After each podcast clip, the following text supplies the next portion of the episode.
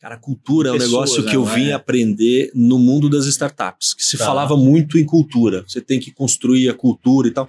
E para nós, cultura é a nossa verdade. A gente, a gente sempre foi muito transparente com o mercado. Esse foi um dos grandes sucessos e o que eu Legal. recomendo para todo mundo. Uhum. Seja muito transparente. Tem que criar cases. Hum, Você tem que ter pessoas do mercado falando do teu produto. Em Minas, eu tenho que ter um comercial que fala o mineirês, tá. Aham. que come pão de queijo. Lá Bem no Rio Grande do. Sul ele tem que tomar chimarrão e falar Uhum. bate e tal. Uhum. Então, é, isso a gente aprendeu muito cedo. Gosto de ver De- muita coisa em outros setores. Como é que o maior vendedor de colheitadeiras do Brasil faz para vender? Como que eu posso usar essa expertise para vender um imóvel de alto padrão? Olá pessoal, bem-vindos a mais um Superlógica Talks, o podcast de empreendedorismo e tecnologia da Superlógica.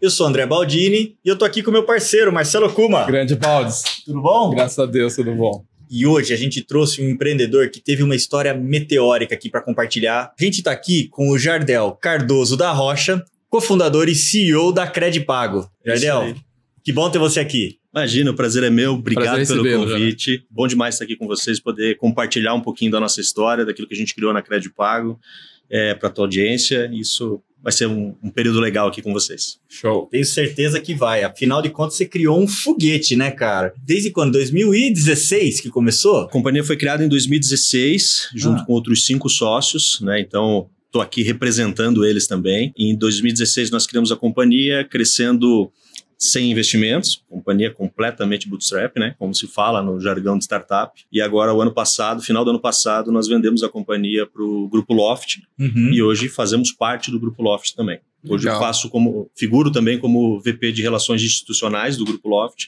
Legal. entendendo aí o mercado imobiliário que é a nossa atuação. A Credipago não é o teu primeiro empreendimento, né, Jardel? Conta pra gente aí essa trajetória empreendedora. Não, cara, a minha história ela é um pouquinho mais, mais para trás. Assim, em 2011 eu comecei a olhar esse mercado imobiliário com um pouquinho mais de atenção, mas principalmente o mercado de, de construção ali, aquele setor econômico, início do Minha Casa Minha Vida, alguns projetos nessa linha crescendo e, e muitos empreendedores entrando para isso também. Então eu comecei a olhar um pouco para esse mercado, mas muito sem, é, é, sem um padrão de trabalho. Sabe Hum. aquele cara sozinho, meio pato que tenta voar, tenta nadar e tenta correr, mas não faz nada direito? Era mais ou menos nessa linha que eu, que eu estava em 2011. E aí, em 2012, eu comecei uma operação onde a gente percebeu que as incorporadoras desse setor econômico, elas conseguiam ir até o momento da construção, do início da construção. Geralmente são obras contratadas com um banco, banco de primeira linha, Caixa Econômica, Sim. Bradesco, enfim, os bancos de primeira linha. É, e naquele momento do início, do start da obra com velocidade, faltava caixa, faltava fôlego. Hum. Então, muitas incorporadoras querendo aproveitar a onda, né, o boom do mercado imobiliário daquela época, elas com dinheiro para fazer um empreendimento tentavam fazer três. Uhum. E aí começava a faltar dinheiro no momento certo. Então a gente começou a perceber isso e desenvolveu um modelo de negócio onde a gente, eh, com a ajuda de investidores, pequenos investidores, Uhum. no caso específico, dois investidores pessoa física, a gente pegava o recurso desses caras e colocávamos na incorporadora para fazer aquele fluxo de caixa negativo, ou seja, Sim. quando ela iniciou a obra, inicia de forma acelerada. E em 2014 nós efetivamente transformamos isso numa empresa. Então ficou de 2012 a 2014 meio na pessoa física, meio entendendo, Uhum. aprendendo, perdemos muito capital, mudamos muita coisa, porque não é fácil Uhum. você desbravar algo novo, não tem sistema, Uhum. não tem tecnologia, não tem nada pronto para algo que você faz que é novo. Acho que Uhum. muitos empreendedores aqui vão se familiarizar com isso, né? Você está começando uma ideia nova, nunca ninguém fez, como que faz? Uhum. Né? Para onde eu vou? Qual é o risco? Não sei. Então, nós fomos testando, validando, fazia, dava errado, voltava, fazia, dava certo, seguia. Num segundo passo, dava errado, voltava aquele primeiro e, e tentava achar um ângulo. Em 2014, nós formalizamos isso numa empresa, foi acho que a minha primeira relação de. Que eu, que eu falo que o empreendedor tem que ter muito, né? Uma relação de gratidão. Hum. Por que, que eu falo isso? O investidor que colocou dinheiro comigo lá no comecinho, ele botou um primeiro valor alto e eu perdi o dinheiro do cara. Puxa. Não deu certo o negócio. Ele insistiu, colocou um segundo, perdi o dinheiro, o segundo. E aí ele colocou um terceiro e ele mesmo me ajudou, né? Foi, foi ajudando nessa, nessa construção do negócio. E aí, em 2014, a gente formalizou a empresa e um gesto de gratidão foi, cara, venha ser sócio comigo, então, em 50-50, Hum. numa relação de amizade. Veja, eu não Sim. precisava ter feito aquilo, ele não, não tinha pedido aquilo, ele poderia ficar muito bem como investidor. E aí, dali para cá, a gente construiu essa empresa, ela chama-se Souza Rocha Participações, Uhum. Tá. acaba sendo meu sobrenome, o sobrenome Uhum. da minha esposa, e ela agora está mudando o nome para Verse, é uma, uma- nova companhia aí. De 2016 até agora, nós fazemos exatamente o mesmo modelo desde então. Sem perdas, sem erros, uma companhia que cresce muito, ah, resultados financeiros muito bons, última linha, aquele, assim, Sim. uma- já começando uma dica para o empreendedor, né? Tem que dar resultado. Olha né? a última linha, olha o negócio saudável, isso é importante, geração de caixa, enfim. E aí a gente construiu é, essa companhia ao longo do tempo. Ela tem hoje 70% de capital próprio, é, 30% já de investidores terceiros um pouco mais pulverizados e vem uma longa jornada de crescimento ainda pela frente. Então vai fazer 10 anos aí nos próximos anos, mas segue crescendo bem. Esse foi o meu primeiro empreendimento e temos eles Por até que, que hoje. você entrou nesse mercado já incorporador? Você, você entendeu o que tá rolando aqui? O cara criou um negócio que em cinco anos saiu de zero para 3,2 bi e não era só o único, negócio dele. Ele tinha um outro ali ainda. É, E, que ainda, e paralelamente agora, É, né? então. Cara, e assim, ó, pra você ter uma ideia, ele começou num escritório emprestado, num escritório de engenharia, Uhum. que foi um, uma- uma- um negócio assim bem louco. Hum. Na- ainda na, na, na época de pato, né? Vamos deixar isso como funciona. Um monte de empreendedor aí vai entender o que eu tô falando. Com Vai se certeza. identificar, né? Vai se Jardel? identificar. Nessa época, eu tinha fechado para fazer com uma construtora do México que estava vindo para o Brasil. É, entrei na internet, carudo, mandei um e-mail, o cara topou, liguei para ele, queriam vir para Joinville, eu sou de. Joinville, Santa Catarina, norte de Santa Catarina. E aí essa construtora queria fazer as aprovações dos projetos. Tinha achado um terreno, queria aprovação dos projetos. Eu falei, ah, eu faço. Acertamos um valor, não tinha a menor ideia se esse valor cobria ou não cobria, mas eu achava que cobria. Uhum. Era um valor alto, né, pelo menos para as minhas condições da época.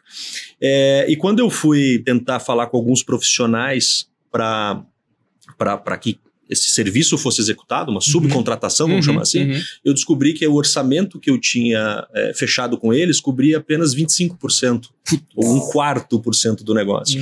E era tipo 50 mil para 400 mil. Eu jamais teria condições de pagar aquilo. Então foi uma bela noite mal dormida. Mas quando eu estava indo para casa, passo numa avenida e na avenida tinha lá um escri- escritório de engenharia, engenharia ambiental, Babitonga Engenharia. Está lá até hoje esse escritório, uns grandes amigos meus aí que eu levo para a vida. É, e passando, e aquilo não tinha na noite anterior, estava naquele dia. Eu passei, dei a volta na quadra, voltei, entrei lá, tinha um rapaz sentado numa mesa de vidro rachada, com, dava para ver que tinha um, um papelão embaixo calçando a, a mesa. Perguntei, tá, o que vocês fazem? Ah, fazemos toda a parte de aprovação, isso, aquilo e tal. E eles, é, é, enfim, aí eu- e o comercial tá aí, quero falar com ele, quero tentar fazer um orçamento aqui, eu com 400 mil na cabeça, Uhum. fechado por 50. Tava desesperado já. Aí ele falou: não, ele não tá aqui, mas no outro dia de manhã ele te liga. Falei, Beleza. No outro dia ele me ligou, passei ali, falei com ele. Resumo da ópera: ele fez um orçamento para mim, me entregou. Eu olhei aquele orçamento e falei: tá certo isso aqui? Tá fal- não tá faltando nada? Tava o descritivo certo, Aham. o preço lá embaixo. Eu falei: mas não, não tá faltando nada aqui não?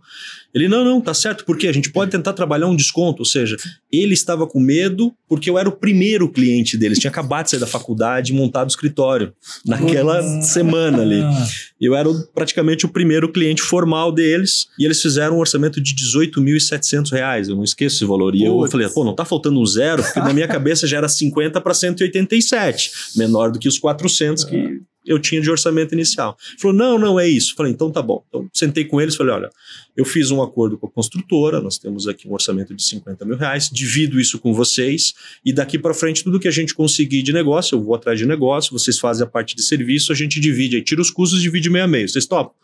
Topamos. E aí eles, é, é, e eu falei, tem mais, eu preciso de um espaço porque eu não tenho escritório, eu não tenho nada. É eu, meu carro e eu saio para trabalhar. E aí eles, olha, a gente tem um espaço aqui. Me levaram numa salinha. Hoje eu fiquei três anos nessa salinha. É o arquivo morto da empresa.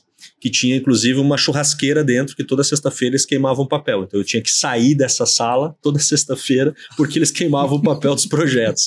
É uma salinha de 2 metros por 5, mais ou menos, com um basculantezinho bem pequenininho, uma cortina torta, uma sala bem, assim, a parede muito úmida porque era uma platibanda. E ali eu fiquei três anos, a gente criou a Souza Rocha, criou a Crédito Pago, tudo ali naquela salinha de 2 por 5. A gente chama carinhosamente de salinha insalubre. Olha só. Insalubre.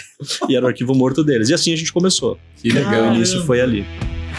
E aí o start da Crédito Pago começou lá, mas como é que foi? Então, ali eu fiquei de 2011 a 2015, mais ou menos isso, 15 para 16. Em 2015, é, eu já estava numa melhor condição financeira e eu fui tentar alugar um apartamento. Então, tem um, um bairro bom lá de Joinville, que é um, Uhum. um bairro América, um bairro que a gente gosta bastante. Hoje, inclusive, moro lá, no- no- no próprio bairro. E aí eu fui tentar alugar um apartamento e começou a saga. Fui muito bem atendido pela corretora da imobiliária, aquele processo lead quente, né? Hum, então, sim. um cara muito bem atendido. É, tinha um bom carro na época, então aquela primeira impressão que a gente sabe que é que Uhum. fica. E aí gostei de um apartamento, fui fazer a visita, fiz toda aquela sabatina. Me entregaram uma lista de documentos que eu precisava providenciar. Eu era autônomo na Uhum. época, então olerite, muita coisa que eu não tinha a menor noção do que era na, Uhum. na época, né? Então eu levantei toda aquela documentação, lembro que que ficar uns três, quatro dias juntando essa documentação, mandei para eles. Ficou mais uns dois ou três dias e simplesmente veio uma resposta não. E ela deixou de me atender com a mesma qualidade que tinha, ou seja, eu virei o lead frio. Uhum. Eu fiquei muito incomodado com aquilo, porque eu tinha uma boa renda, Uhum. poderia pagar aquele aluguel, não tinha nenhum problema com relação a isso, mas eu recebi um não e ninguém me dizia o porquê do não. Simplesmente, ó, a seguradora não aprovou e é não. Então, Mas por quê? Como? Assim, não. E aquilo me incomodou, e aí é uma. Acho que a maioria dos empreendedores aqui tem um pouco disso, né? Você sofre uma dor, você tem uma dor, e aí você tenta trabalhar em cima dessa. E, e a meu não foi muito diferente. Isso casou com bem na época, assim, que eu tinha comprado no aeroporto, indo para Foz do Iguaçu, uns trabalhos de aprovação de projeto que eu fazia lá. Uhum. Esse livro aqui, Inovação, a Arte de Steve Jobs. Eu falo para todo mundo, esse livro mudou a minha vida. Legal. Mudou. Eu saí da configuração de pato Hum. para empreendedor de verdade, assim, empresário de verdade, que, que quer construir algo grande e sabe construir algo grande. Não que eu aprendi a, a, a não ser mais o pato, mas eu aprendi que eu posso não virar o pato se eu tiver bons sócios, bom time, boas pessoas ao meu lado. Uhum. Então, muita coisa que eu não sei e eu ainda não aprendi, eu nem faço força para aprender, por conta da velocidade que você precisa implantar o crescimento da companhia. Se você for parar e querer é, aprender tudo, para fazer tudo, você pode não ter tempo hábil e vem alguém e, começa a crescer mais que você e escalar o negócio na tua frente. Esse livro mudou bastante a minha vida. Ele deu alguns pontos de percepção muito bacanas. O principal insight que eu tive dele aqui foi o como criar algo. Sim, para mim ficou muito claro desenvolver e criar negócios ou criar produtos dentro dos negócios. Uhum. Hoje, dentro da empresa, eu sou responsável por estratégia e produto. Estratégia junto com os demais sócios, óbvio, Claro. é, mas produto eu ainda puxo essa, essa linha. E ele separa as duas coisas: inovação, o que ele chama inovação com I maiúsculo, são as Uhum. grandes invenções. Uhum. Uhum. Inovação com I minúsculo, que são grandes aperfeiçoamentos Uhum. que você faz em um determinado negócio, em um determinado setor. Basicamente, o que ele traz está na página 95 desse livro. Uau. Puta, o cara decorou a página. Marcou, assim, vai por mim, marcou. Legal. É, na- é, ele fala mais ou menos a forma como você deve fazer os questionamentos, que tudo está em cima do questionamento. Uhum. E aí ele prova que você, tudo que você co- começa como o como, por exemplo, ele te leva a pequenas melhorias. Uhum. Mas se você questiona por quê, para quê, incluir o como, mas fechar sempre com e se, Uhum. você gera uma inovação. Ele fala de uma explosão. E pode fazer esse teste, você que está nos Uhum. assistindo, vocês aqui, é, faça para qualquer coisa o questionamento começando com e se.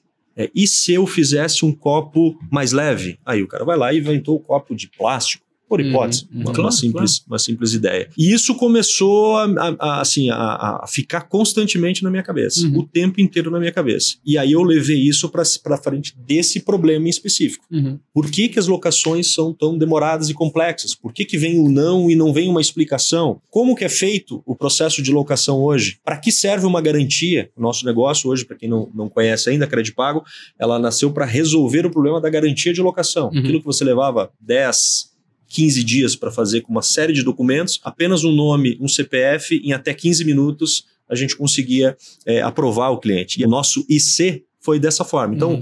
você vê para quê, por quê, como, para quê, por quê, como, e vem nessa sequência até chegar no teu IC. Uhum. E o meu IC foi, e se eu conseguisse aprovar o cadastro, sabendo que eu já sabia que o problema era a garantia. Uhum. Então, é, e se eu conseguisse aprovar um cadastro e dar a garantia precisando de apenas um documento em até 15 minutos?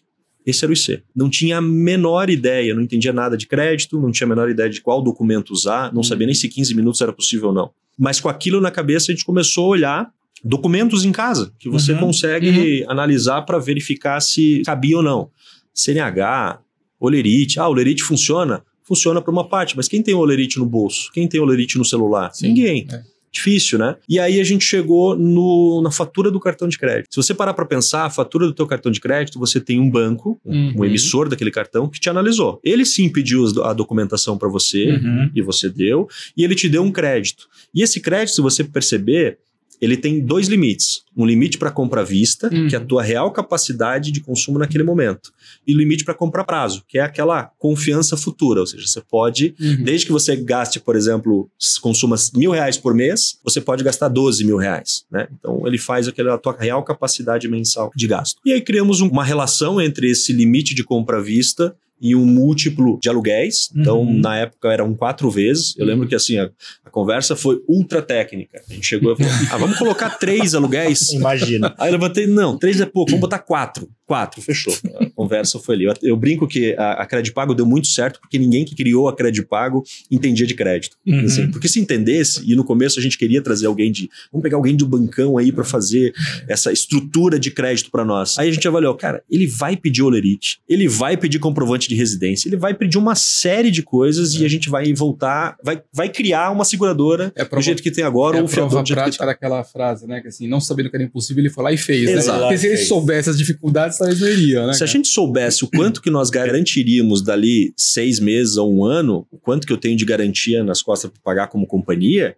a gente já não faria ali, uhum. porque o risco é muito alto, né? E claro, a gente acabou é, aperfeiçoando as ferramentas. Hoje tem muita tecnologia em cima uhum. disso, existe uma relação muito estruturada, mas o padrão, aquela essência não mudou. A gente melhorou, inclusive. Antes a gente pedia a fatura do cartão, hoje é só o CPF, em até 10 segundos a gente já diz se pode ou não alugar e qual é o valor que você pode alugar de, de imóvel. Uau, tá. E nos tornamos, ao longo do tempo, nesses cinco anos, o maior emissor de garantia locatícia do Brasil no setor residencial, superando companhias que têm 20 anos de mercado. Então, assim, foi uma história muito bacana, assim, com base, bastante base em cima desse livro aí, fala muito de qualidade de atendimento, traz o case das Apos, que é um, um case bem conhecido, e assim, aprendi muita coisa nesse livro, ele literalmente mudou minha vida, e eu uso ele até hoje para outros negócios, enfim. Tudo aquilo tá, que Mas aí eu vou aproveitar. Opa. Tá, deve, 2016 tá fresquinho na cabeça. Como é que foi chegar na primeira imobiliária para oferecer isso daí? Como é que foi Cara, a. Essa história o... foi muito legal. Primeiro, assim, os cinco primeiros contratos foram numa imobiliária de um dos sócios. Tá. Do, que ele, ele tinha participação, do irmão de um dos sócios.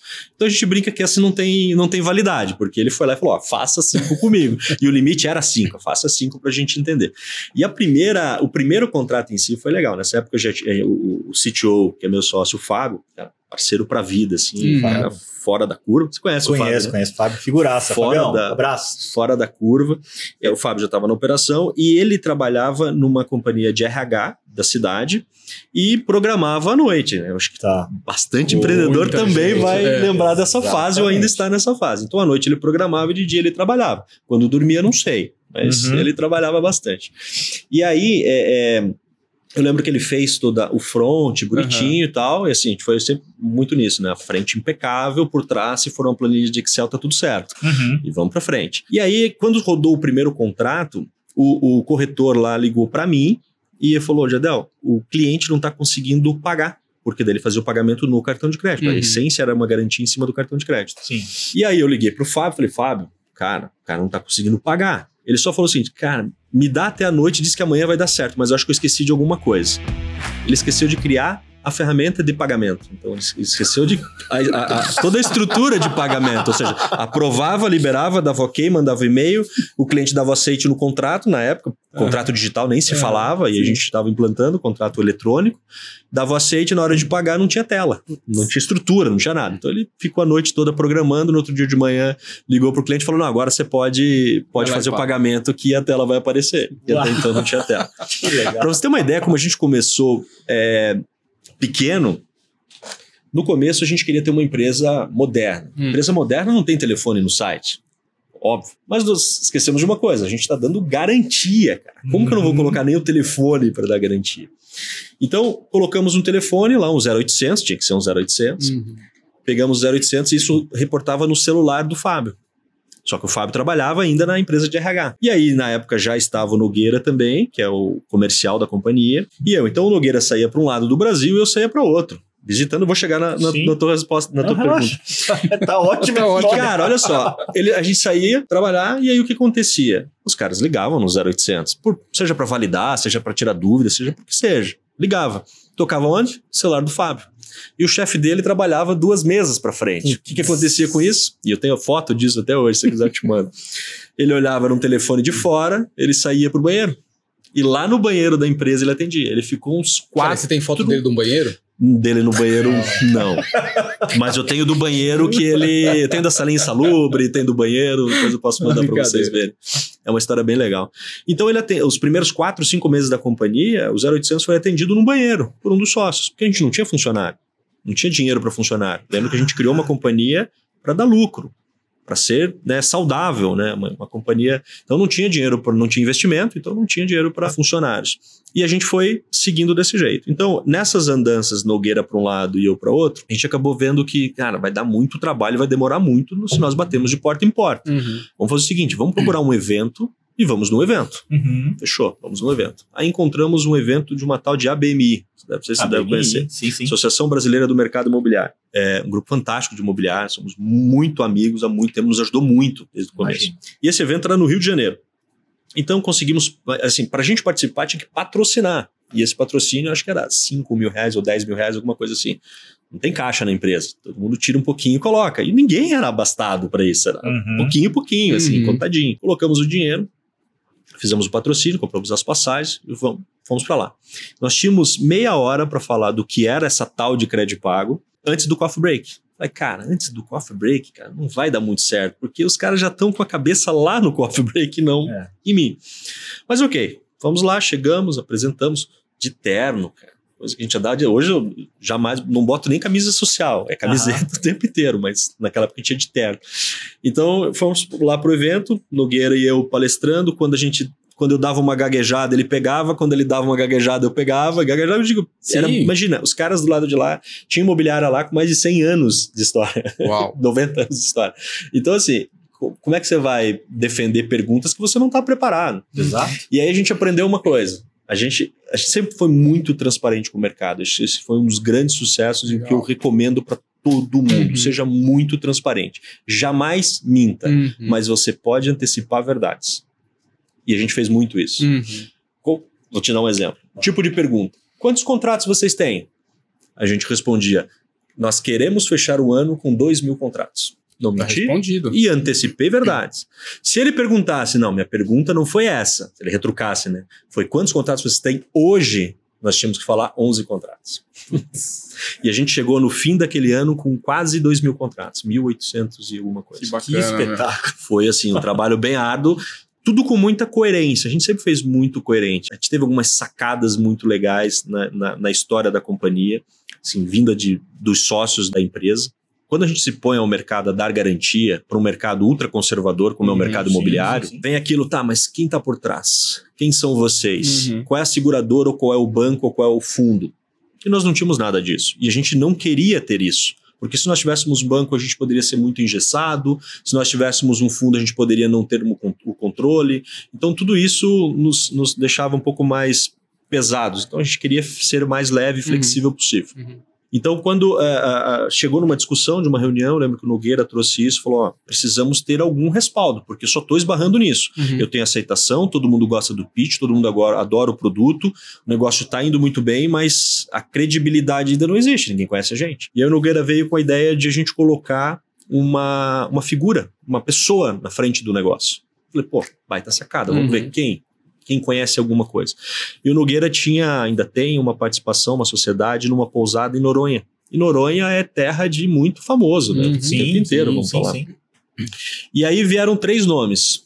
Dois nomes aleatórios, um, um, fazendo mais sucesso lá fora, o outro não fazia nem tanto sucesso aqui, e veio o Bruno Galhaço. Falei, pô, é um ator, família, bacana, uhum. já fez várias novelas, ainda está na Globo, né, uma, uma, casa grande de comunicação, fazia sentido. Vamos conversar com eles, vamos. Marcamos um telefonema, nós, o Nogueira, eu, o Mauro, que é o empresário dele e sócio nosso hoje, e o Bruno. E aí explicamos o que era o negócio. Falei, cara, você topa, ó, não tem dinheiro, é participação e eu preciso que você faça vídeos. Eu vou te mandar no WhatsApp um texto, você faz um vídeo e nos manda. Essa é a nossa ideia.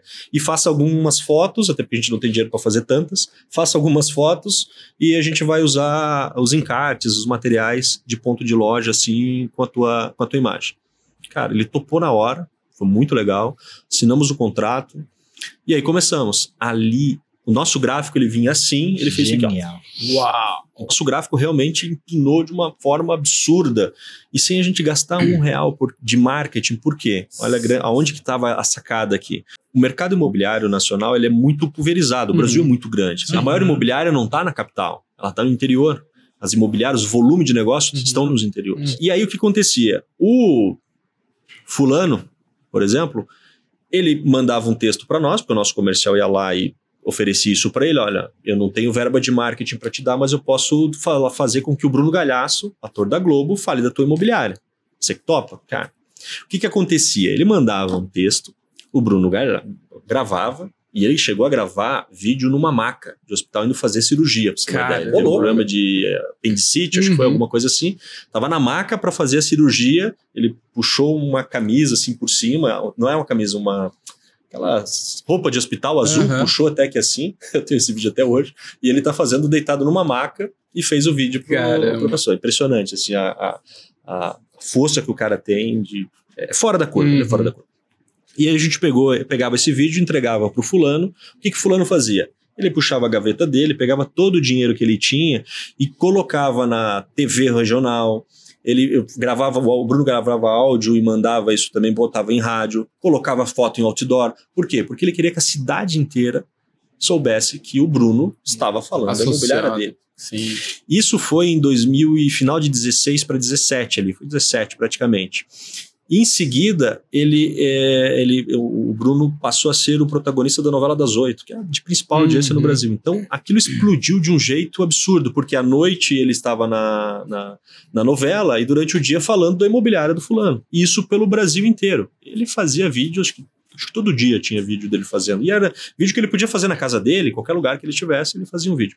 E aquilo catapultou a nossa, a nossa operação e foi o nosso maior investimento de marketing. Ele ficou com equity da companhia, uhum, óbvio, então uhum. foi muito bom para ele e muito bom para nós, que nós não tínhamos caixa para uhum. pagar um ator global. Uhum. E nenhuma imobiliária conseguiria pagar também, pouquíssimas na verdade, poderiam, uhum. poderiam fazer isso.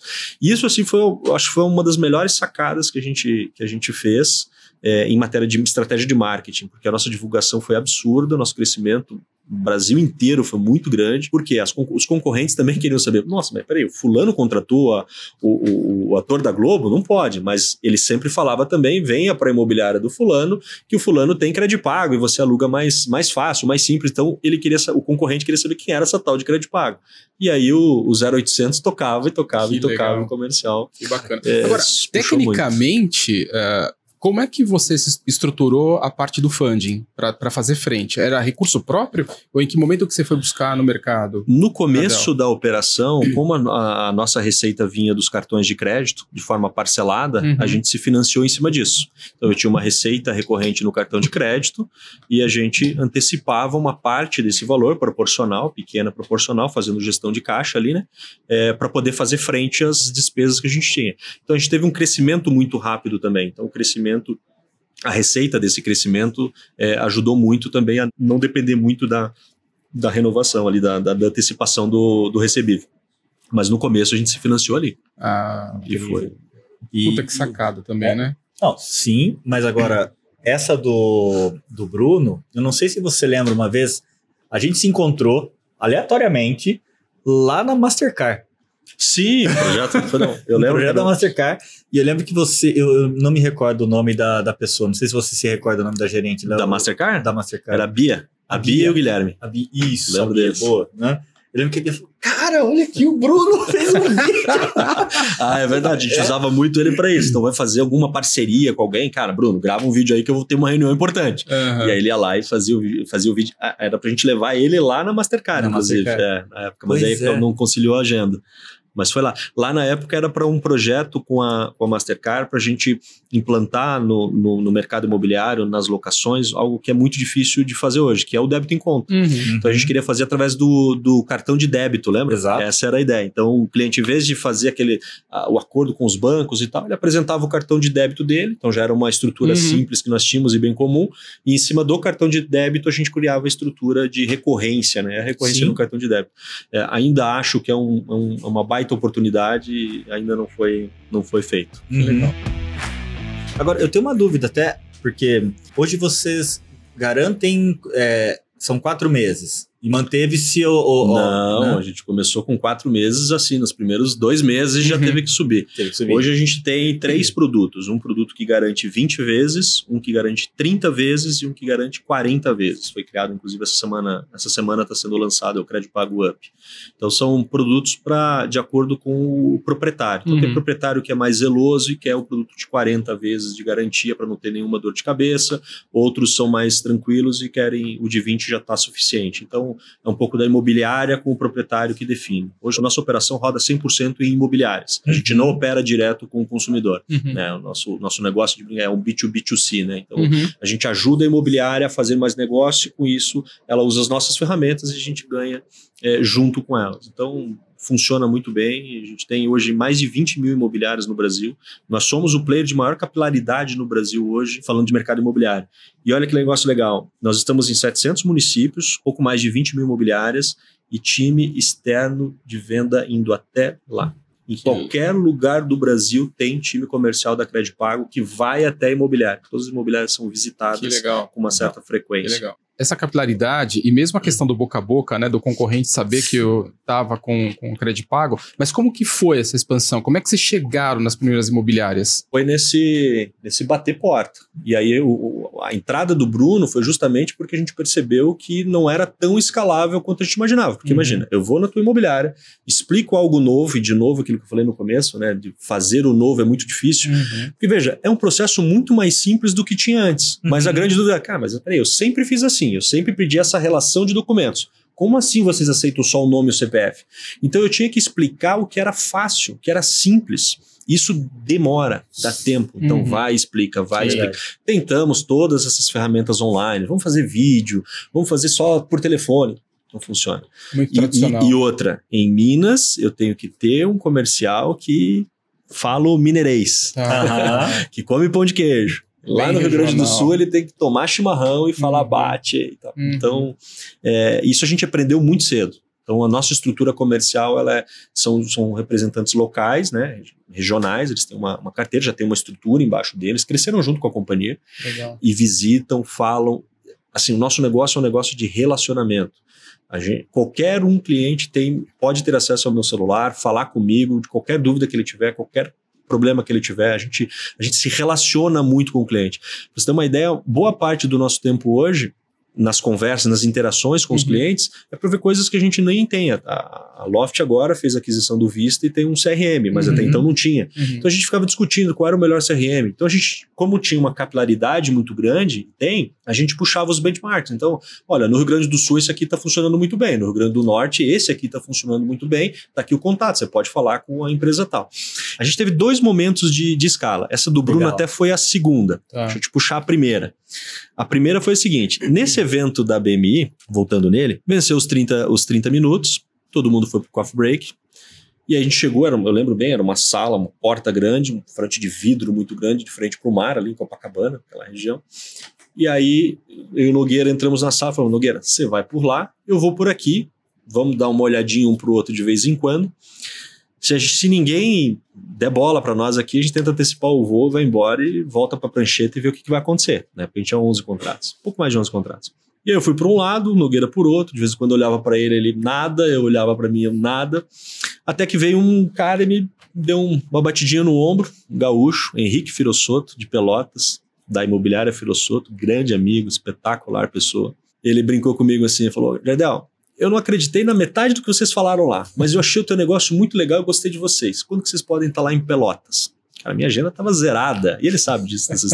minha agenda para a semana estava zerada. A gente ia para prancheta ver o que ia fazer, né? Eu, eu falei para ele, cara, talvez na terça possa estar, mas eu sabia que eu podia estar qualquer dia né, uhum. né, da semana. E aí combinamos para terça-feira. Peguei, voltei para Joinville, peguei o avião, fui para Pelotas e aí lá explique, fizemos um treinamento com a equipe dele, expliquei e tal, tudo bonitinho. Fui para a sala dele, ele veio com um contrato, ó, tá aqui, ó, a gente topa o contrato de vocês, mas eu quero colocar essa cláusula aqui. Eu falei, que cláusula?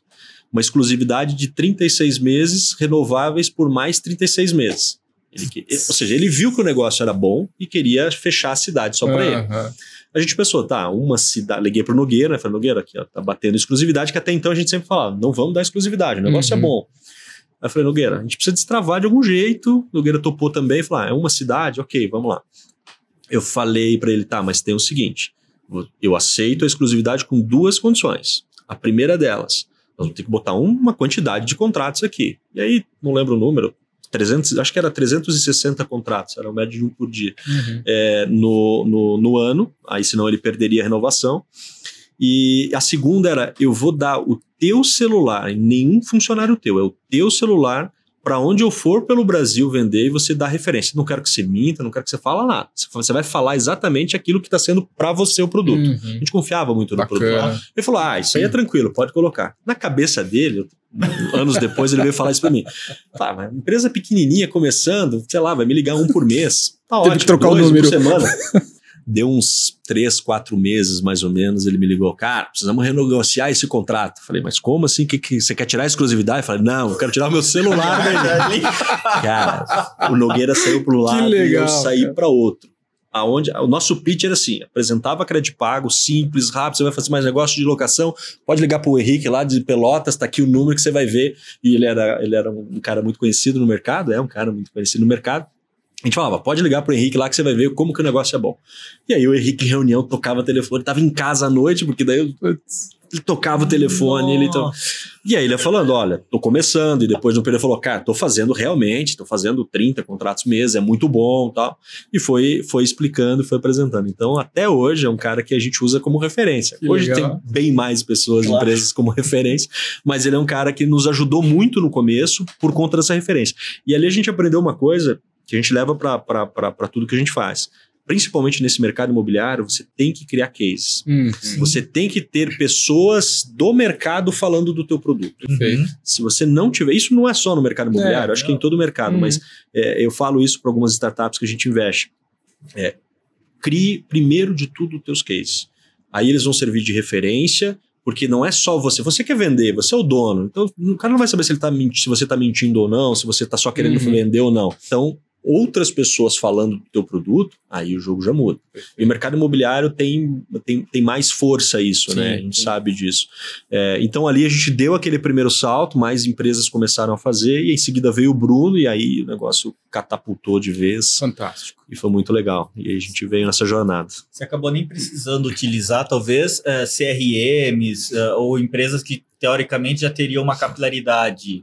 A né, gente sempre. A gente sempre quis ser protagonista. Uhum. É uma uhum. outra coisa que a gente bate muito na tecla. Legal. Porque assim, se eu tenho um bom produto e eu preciso acoplar numa outra ferramenta, primeiro que eu fico dependente dessa uhum. ferramenta e eu, de certa forma, promovo essa ferramenta. Se essa ferramenta cresce muito em produção com o meu produto, uhum. que impede ela de criar o próprio produto e eu, e eu perder? Então a gente sempre quis ser protagonista no mercado, a gente sempre buscou diretamente o mercado. A gente fez, para não dizer que não fez parceria, a gente fez parceria com o Vista. Uhum. Em 2000 e começo de 2018, o Vilso, que é o, o CEO uhum. do Vista, fundador, ele foi até a nossa empresa, falou, cara, conheci o negócio de vocês, achei legal, quero integrar. Não quero absolutamente nada, não pediu rebate, comissão, nada disso, e, mas eu quero é, ter isso para os meus clientes. E a gente ficou só com ele até então. Outros a gente começou até, tentou fazer algumas parcerias e tal, mas acabou não fazendo é, tanto sentido assim. A gente estava crescendo muito e cons conseguiu criar um relacionamento muito bom no mercado. Por conta da transparência, honestidade, falando sempre assim, a verdade ou antecipando a verdade, mas é sempre nesse contexto da verdade. É, e funcionou muito bem. E a gente conseguiu criar bons relacionamentos. Hoje eu me orgulho muito assim de qualquer cidade que eu for do Brasil, eu tenho, posso dizer que eu tenho um, uma, uma casa para parar se não tiver hotel, porque hum. tem uma imobiliária, essa imobiliária tem uma boa, uma boa visão sobre a crédito pago, tem um bom relacionamento e a gente fez bons amigos aí nesse mercado. Muito bacana, muito legal. Eu tenho uma pergunta, porque eu achei curioso quando você colocou logo no início. Falou, Poxa, eu cofundei com cinco sócios, né? Somos em cinco, é. É um número alto de, de, de sócios, é um número grande de problemas, obviamente, né? Que pode, pode acontecer. E como é, como é que foi isso? Cofundou, estão juntos até hoje os sócios todos? Eram até mais sócios. Jura? Tinham dois, dois a mais tinham três a mais. Um saiu logo na ideia, gostou tá. muito da ideia. Uhum. E no comecinho de tudo, a gente descobriu esse mundo de startup, porque até então a gente também não sabia, não era desse mundo. Uhum. E aí a gente pensou, opa, vamos trazer alguém, vamos chamar alguém de startup para cá. E nesse chamar alguém, a gente descobriu um, um empreendedor e falou, cara, olha só, a gente faz isso aqui desse jeito, estamos querendo crescer e a gente não entende nada de startup, nada disso. É, mas a gente quer que você venha trabalhar com a gente. E a gente deu um percentual relevante da companhia para ele. E aí aconteceu que tinha reunião em São Paulo, ele estava em São Paulo e ele não ia na reunião. Aí a gente tinha que sair daqui para ir para a reunião. Tinha algumas coisas assim que não, não engajou. Uhum. Aí a gente acabou devolvendo os dois mil reais que ele fez de aporte na época e, e encerrou a, a parceria ali. Tinham outros dois, é, um jurídico e um financeiro, que venderam as ações no, no decorrer do, do, caminho da companhia. Um que achou que o risco estava ficando muito alto, o risco por trás da operação, né? O jurídico. É, o jurídico. e o financeiro tinha outros planos de vida e acabou, e acabou Todo também mundo vendendo. De repente, no 3.2, né, cara? Putz, Isso realmente pode... E foi assim, 17, 16, 17 18. E a, e a primeira venda de participação que foi para o BTG foi em janeiro de 20. Então, assim, foi bem curto os espaços assim, de tempo. Então, assim, com relação aos sócios, né? Eu tive a ideia, mas ideia é no máximo 20% do negócio. Se você não uhum. executar, é apenas uma ideia. Uhum. E aí, na minha cabeça, eu precisava de o quê? A lógica foi essa, né? Eu preciso de alguém para desenvolver um sistema. Tem que ter um sistema. Uhum. Seja o que seja um sistema, não vem da área de tecnologia. Uhum. Eu costumo brincar, e o pessoal da, da tecnologia lá da empresa ri, ri de mim porque eu sou o único que consigo travar o Mac. Se eu abrir o Mac aqui, ele vai travar. Assim, eu sou campeão nisso. Eu sou ruim de tecnologia, sou ruim. É, mas a gente tem uma empresa de tecnologia, sócio é. dela, mas aí eu deixo para quem, quem entende. E aí eu precisava de um de alguém para criar. E o Fábio, a, a, a, esposa dele é prima da minha esposa. Então, tá. lá a regra da família é todo sábado almoço na casa da minha sogra. Uhum. E aí ia todo mundo lá. E aí eu falei, Fábio, cara, preciso, tô com uma ideia aqui, olha só, é isso, e vamos tentar criar alguma coisa junto aqui, você tem um, te dá uma participação e vamos junto. E o Fábio é o cara que ele, a resposta dele é sempre assim: tudo dá para fazer. Pode não ser viável financeiramente, pode não dar tempo, enfim, algumas coisas podem acontecer, mas uhum. tudo dá para fazer. Eu sempre gostei disso, porque o não me, uhum. me irrita. Uhum. Se a gente fala, vamos fazer isso aqui, você fala, não, cara, eu vou para cima de você direto, porque me explica, que, que você acha que não? Me, me convença. Não é a teimosia, uhum. é o convencimento. Mas, sim, claro, que eu aprendo sim. também no convencimento. Sim. E aí ele topou e a gente começou a desenhar os negócios e tal. E falou, beleza. Chegamos à conclusão muito técnica de chute total que a gente precisaria de 10 milhões de reais. Não tinha a menor ideia do porquê precisava de 10 milhões de reais. Eu falei, Fábio, ó, tem alguns amigos que, que são empresários que podem, podem tentar entrar. Aí eu uhum. ofereci para o meu sócio da Souza Rocha, ele em cinco minutos avaliou e falou, cara, esse negócio aqui é um negócio que pode ficar muito grande. Ele já é mais sênior, uhum. já passou por toda a vida executiva, já está mais relax. E aí ele falou, olha, isso é muito grande para mim, pode ficar muito grande. Ele só deu uma dica, acelera. Aquilo ficou guardado, perfeito. E aí fui pro Nogueira, conversar com o Nogueira. O Nogueira na época tinha uma incorporadora, era sócio de uma incorporadora, e já tinha relação com ele da Souza Rocha. E aí eu falei, Nogueira, olha só, tô com uma ideia de fazer tal coisa. Ele, como um bom engenheiro, pegou um papel em branco, uma caneta e começou a desenhar. Chegou no resultado, gostei, vou entrar. Falei, tá, mas a gente vai precisar de 10 milhões de reais. Não, eu vou, eu vou atrás desses 10 milhões de reais. Inclusive, até hoje, ele não conseguiu esses 10 milhões de reais. Nunca trouxe os 10 milhões de reais. Mas trouxe uma estrutura comercial absurda. Assim, tá desculpado. tá, tá, mais do que pago. É, e aí a gente ficou, então, comercial, tecnologia e eu em produto, estratégia junto, rodando a operação. Aí caminhamos mais um tempo, a gente viu que precisava de governança, né? Nogueira o tempo inteiro na rua, eu também outras coisas fazendo, ninguém, a gente não tinha, ninguém era 100% dedicado ao negócio. 100% dedicado ao negócio, todo mundo foi agora 2020. Poxa. É, até então era tudo, cada um tinha outras operações que faziam juntos. É, 19, é, final de 19 para 20.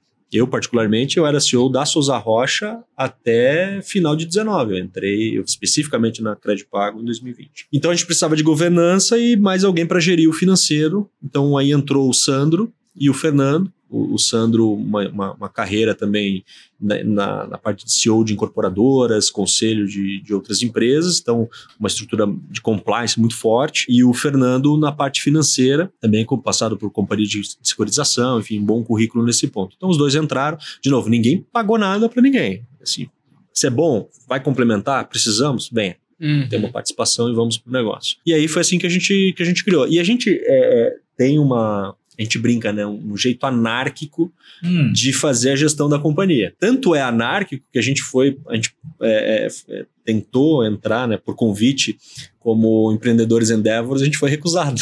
Jura? você ter uma ideia. Porque era um jeito muito. Ah, quem quer ser o CEO? Ninguém queria ser o CEO, porque estava muito boa aquela gestão do jeito que estava. Então eu estava lá como CEO, mas na gestão do dia a dia era todo mundo, cada um com a sua cadeira muito uhum. bem colocado. Eu tinha lá o voto de Minerva, vamos chamar assim, se desse algum empate. É, mas na prática, o comercial, o Nogueira sabe tocar, ele era super competente nisso, então ele tocava. Na parte de organização contábil, financeira, tal, o Fernando, o Sandro conduziu muito bem, o Fábio na tecnologia, produto eu ficava mais é, nessa linha. E a gente muito cedo, por exemplo, sabia que governança é muito importante para um negócio. Então eu lembro que nós tínhamos sei lá, talvez uns mil contratos, perto disso, acho que menos disso, uhum. inclusive, a gente contratou a Price para nos auditar. A gente teve que fazer aporte do bolso para pagar a, a, a Price. Pra... Mas por quê? É uma Big Four, tem uma, uma responsabilidade, não é só o selo, a gente aprende muito com isso. Uhum. Então, em matéria de organização. E a gente nunca sabe o dia de amanhã. Então, estar preparado para qualquer janela de qualquer coisa uhum. é, é muito importante. Então, a gente auditou a companhia desde 19, comecinho de 19, final de 18 já. Tá. Então a gente auditou 18, 19 para frente. Então a empresa sempre teve muito, muita organização nesse ponto. Então Legal. O nosso jeito anárquico é que não dava para botar um microfone na mesa, porque uhum. ele ia uhum. pular. A gente bate na mesa, a gente briga, a gente xinga, a gente mas saiu daqui, tá tomando café, tá brincando, tá conversando. Somos amigos para vida. Uhum. Não, tem, não tem nenhum. A gente dá muito bem os sócios, isso é fantástico. E a cultura da companhia, uma companhia crescente como, né, como essa, como é que você manteve cultura? Cara, cultura Pessoas, é um negócio que eu vim é? aprender no mundo das startups, que se tá. falava muito em cultura. Você tem que construir a cultura e tal. E para nós, cultura é a nossa verdade. Para mim é isso, uhum. para o Fábio é isso que a gente começou. Nós dois começamos a, a, a companhia um pouco antes meses antes dos demais entrarem. Né? É, e a cultura sempre foi a nossa verdade. O Fábio, por exemplo, inclusive hoje, vocês podem falar o dia que a gente está gravando isso? Claro, dia 12, ele me convidou agora. Hoje à noite ele está levando todo o time de tecnologia para casa dele para um churrasco. Então, o Fábio é o cara que pega os funcionários dele e leva para casa. Os funcionários da empresa vão no aniversário do filho dele, vão nas festas que eu dou. Entendeu? Então a gente tem uma relação muito de amizade. Uhum. Aquele latão nos fundos da, da empresa Sim. funciona muito bem. Oh, Aquilo lá é gerador de cultura. Sim. Então imagina, nós estamos em Joinville, uma cidade é, grande, mas é uma cidade do interior, né? não é um eixo Rio-São Paulo. Então a nossa cultura foi muito criada no bom atendimento. O atendimento para nós é prioritário. Uhum. A companhia hoje ela tem dois lugares, duas sedes, vamos chamar assim, né? Joinville e Curitiba. Curitiba fica toda a parte de eh, operações, financeira, administrativo, contábil, uhum. jurídico, tudo isso fica em Curitiba. A operação de conversão dos contratos, uhum. análise de contratos e cobrança. Curitiba. Em Joinville fica tecnologia, marketing e atendimento. Uhum. Por que, que a gente colocou atendimento lá? Porque atendimento, para nós, tinha que ser a nossa verdade. Então, cliente, tanto consumidor quanto imobiliária, não pode ficar sem resposta. Esses clientes têm que tirar suas dúvidas, na, no máximo numa segunda ligação, uhum. né, ou numa segunda passada. A ideia é, você ligou no 0800 da empresa ou em algum contato, se você não sabe atender, responder, e não sabe para quem você passar e para essa pessoa resolver, não passe. Você diga que você vai, ater, vai, vai anotar a demanda, vai Sim. atrás e você mesmo vai ligar. Não importa. Se você ficar um dia inteiro numa ligação, mas o cliente sair satisfeito, a gente está está satisfeito também. também. Então a gente sempre Legal. bateu muito na qualidade do atendimento. A gente tem um setor da empresa que só olha para dentro, é o endomarketing, só olha uhum. para dentro da companhia, só olha para os funcionários, só acompanha. E a gente é muito próximo. Eu não tenho mesa na Crédito Pago, eu não tenho sala na Crédito Pago. Eu sento com a turma lá. Uhum. Até o Fábio reclama, pô, você fala isso para todo mundo e vira e mexe tá usando a minha sala. Claro, eu falo alto. Eu falo no telefone o tempo inteiro. Se eu ficar no meio da galera o tempo inteiro falando no telefone, fica é, difícil. É. Né? Então eu dou uma escapada e roubo a sala dele. Mas a sala do Fábio também é porta aberta o tempo inteiro. Então isso, a gente foi muito próximo. A gente sempre foi muito próximo do pessoal. Bacana. Mas, então, mas hoje, qual o tamanho da companhia em termos de pessoas? Crédito Pago hoje tem pouco mais de 400 funcionários. Deve fechar o ano com 600. É a nossa meta então, de Então, para manter 600. né, essa proximidade. É, hoje a gente já não tem mais a estrutura. É, a gente não consegue colocar todos dentro da mesma estrutura, já não claro, cabe mais. Né? A gente está mudando Curitiba agora para uma, uma, uma, área até maior, mas mesmo assim não cabe a, a, companhia inteira. E hoje em dia é remoto. Eu tenho funcionários que nunca vieram na empresa. Uhum. Mora no Nordeste, no Norte, enfim, qualquer outro lugar e não, não trabalha na empresa. Então, uhum. Isso é um pouco desse trabalho do pessoal. A gente faz. É, eu até tenho que voltar um pouco mais isso, mas é, a, até o ano passado, a gente cada meta batida, gente, eu e o Fábio, principalmente, a gente fazia live à noite com o pessoal, e aí eles decidiam como a gente ia para essa live. Eu já fui vestido de coelho, já, o Fábio já foi de, de ursinho pô, cara, assim, era impressionante, porque daí o pessoal aproveita para dar uma podia colocar uma foto aí, né? Tem foto, tem foto, tem foto, vai ser, tem bastante Legal. foto. Então, isso aproxima muito é, o pessoal. E, de novo, ser acessível, uhum. né? Isso é importante. Então, qualquer funcionário pode me chamar, se ele não tem meu telefone, ele vai me chamar no LinkedIn, em qualquer lugar, ou no, na rede da empresa, e vai falar falar comigo, eu vou atender e eu vou falar. Não tem nenhum problema com relação a isso. Uhum. E quem está mais próximo, que frequenta a empresa, hoje em dia, agora o normal é você ou frequenta ou não frequenta, né? Antigamente uhum. era meio. Antes da pandemia era incabível isso, né? Mas é, hoje enfim, quem está lá, a gente está lá de vez em quando também na empresa, Legal. trabalhando, olhando. Então. Agora, hoje vocês fazem a, a, a Credit Pago faz parte da, do Grupo Loft, é isso, faz né? parte do Grupo Loft. Como que isso impactou a operação de vocês, independente da transação em si, mas claro. assim, em termos de cultura, em termos de equipe, em termos, enfim, do dia a dia da operação? A Loft tem um time, assim, de altíssimo nível. Impressionante o, o, o nível do time da Loft, a capacidade que eles têm. É, isso ajudou bastante a companhia a se aperfeiçoar um pouco mais em dados, em qualidade de dados, a interpretar dados e agir em função de dados. Uhum. Porque veja, a gente sempre veio numa curva de crescimento muito grande. Aí tudo que você olha para o lado dessa curva de crescimento acaba ficando em segundo plano. Uhum. estou crescendo, claro. continuo, Sim, preciso é, focar é, aqui. É, e aí é um time de reforço muito grande. Né? O acesso a dados deles são muito bom. Então, de cara, assim, a qualidade dos dados e, e as tomadas de decisões com base nesses dados foi o que mudou assim rápido, muito rápido, e isso incorporou dentro da, da Crédito Pago uhum. também. O próprio nosso time se aperfeiçoando cada vez mais, aquele, a turma que carrega o piano, sabe? Que Sim. traz a companhia na, é, é, junto, também se aperfeiçoando e entregando resultado. Nesse ponto foi, assim, muito bom. A gente aproveita um dos principais ativos da, da companhia, da Crédito Pago, foi esse relacionamento com os canais, sempre foi isso, né? Uhum. Então hoje a gente pega produtos da Loft e distribui nesses canais. E isso é feito agora a quatro mãos, ou seja, eu, nosso time ensinando o time da Loft, que até então não trabalhava com esses canais uhum. no volume que nós trabalhamos, a ser acessível e a ir até lá, a também ter esse mesmo grau de relacionamento é, que a gente tem. E isso tem dado uma dinâmica diferente. Então, a gente é, casou muito bem assim a, o time da Credipago e o time não só da Loft, mas da Cred Home também, uhum. que é uma uhum. empresa que foi, a, que foi adquirida, em relação aos canais, principalmente, aos, aos, nossos parceiros, aos nossos produtos, a trabalhar esses produtos no, no mercado. Uhum. Isso, assim, casou como uma luva. Hoje a gente tem times da Loft já trabalhando dentro da Credpago uhum. e alguns da Credpago fazendo serviços dentro da Loft porque também é, tem, tem uma, tem, tinha uma bagagem maior aqui do que, tem lá, do que tinha lá, principalmente nessa relação com canais. Então uhum. a gente acabou unindo um pouco mais esse time. É, Mas eu digo boa, que foi né? muito boa, boa cara. Foi, eu eu, eu é realmente, quando você faz uma fusão de empresas grandes, a Loft sendo muito maior, mas principalmente essa é, uma empresa que não é do eixo Rio São Paulo, uhum. São Paulo, como que, como que casa isso? É, mas assim, o time deles é muito bom, o time da Credipago é fora da curva também, sim, então sim. casou muito bem. Até, até uma curiosidade, o time da Credipago, né, é, de óbvio, não sei se você vai ter número, mas assim, claro. uma, uma ideia. Porque eu imagino que o, o time de tecnologia, o time de produto, talvez ele nem seja tão grande, né? É, mais, é o time comercial e de atendimento que é, que é mais volumoso. Acho que o gargalo de toda empresa nos últimos tempos é tecnologia, né? Hum, Mão de obra de tecnologia, Nossa, não sim, é o perfeito, de tecnologia, é. mas todo mundo está nessa, tá nessa briga, nessa dor de tecnologia.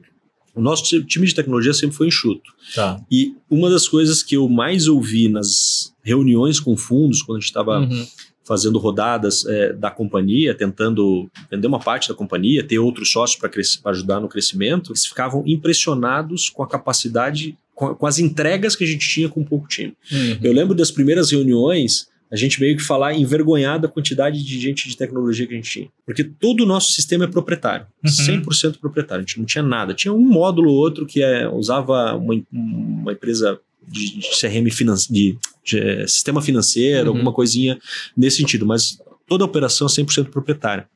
E eu lembro que no começo das reuniões a gente tinha 18 funcionários de tecnologia. Era um time muito pequeno.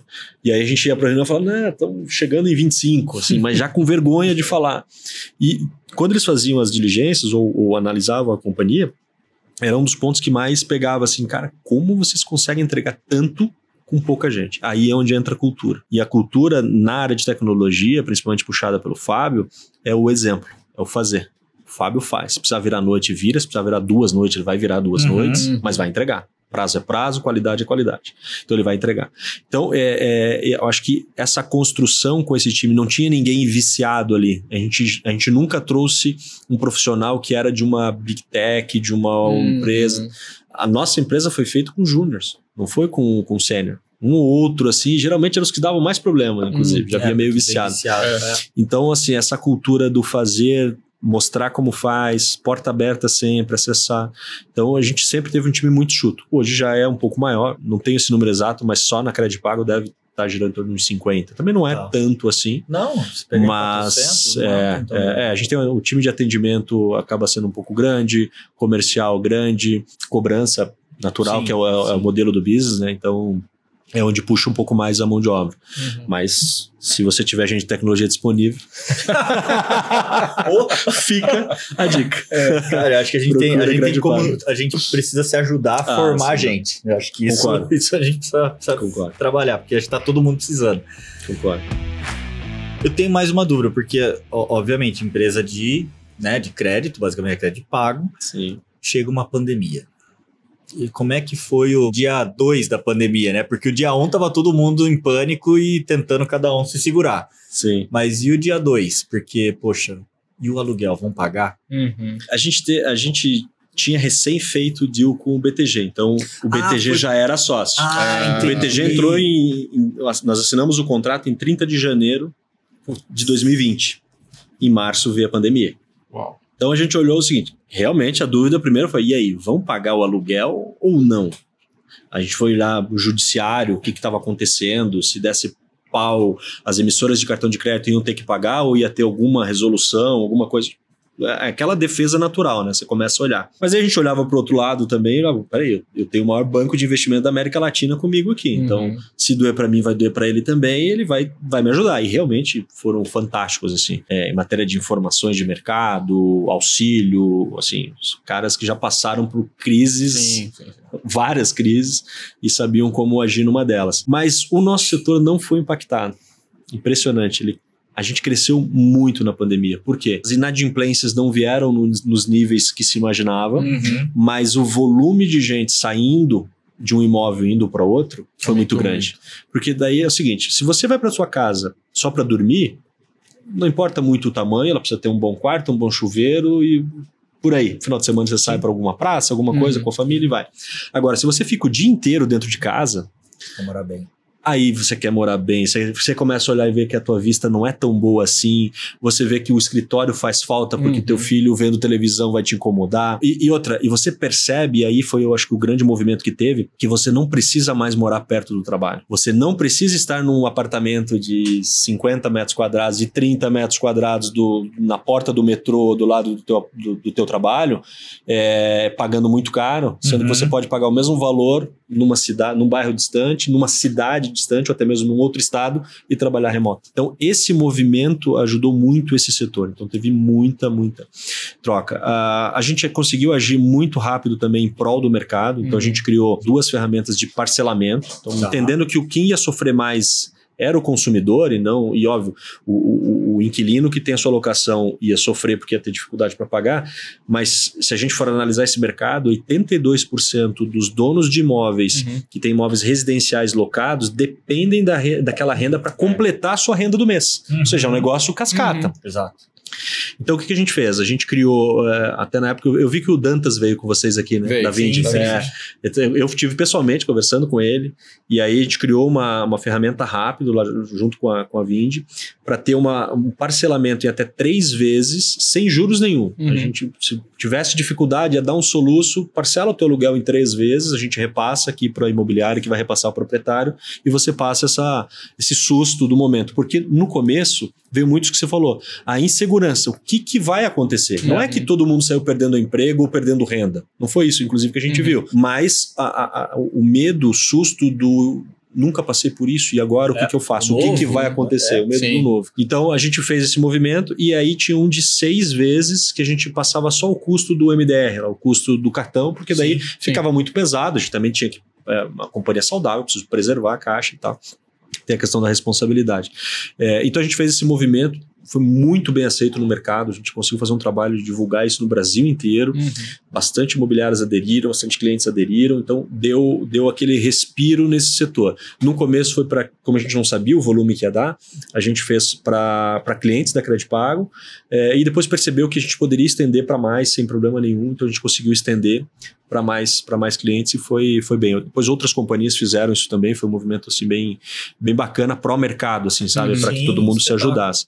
E aí a nossa, a, nossa atuação na pandemia foi tão boa, tanto de gestão quanto de gestão de crise, vamos chamar? Porque uhum. acho que todo mundo entrou no sim, modo crise, sim, né? Sim, total. É, quanto o resultado da companhia nesse período, que logo seis meses depois, cinco, seis meses depois, em, ju, em julho, o BTG reforçou e comprou mais 29% da companhia. Então ele tinha comprado 20% em janeiro, em julho mais 29, então ele ficou com 49% da companhia. Uhum. Visto, acho que isso é a, é a, prova de que não a gente passou tranquilo e com uma boa performance nesse, nesse momento. Então foi bacana, foi, foi bacana, para nós. E, e, essas entradas do BTG, seja pré-pandemia, é, bom, após você já explicou, mas pré-pandemia vocês venderam com o intuito de, de colocar no negócio para escalar ou era uma realização que você só, putz, acho que tá legal? A empresa nunca precisou de capital. Tá, a gente sempre, é, essa uhum, do BTG entendi. foi 100% cash out, que se chama, né? Sim, sim.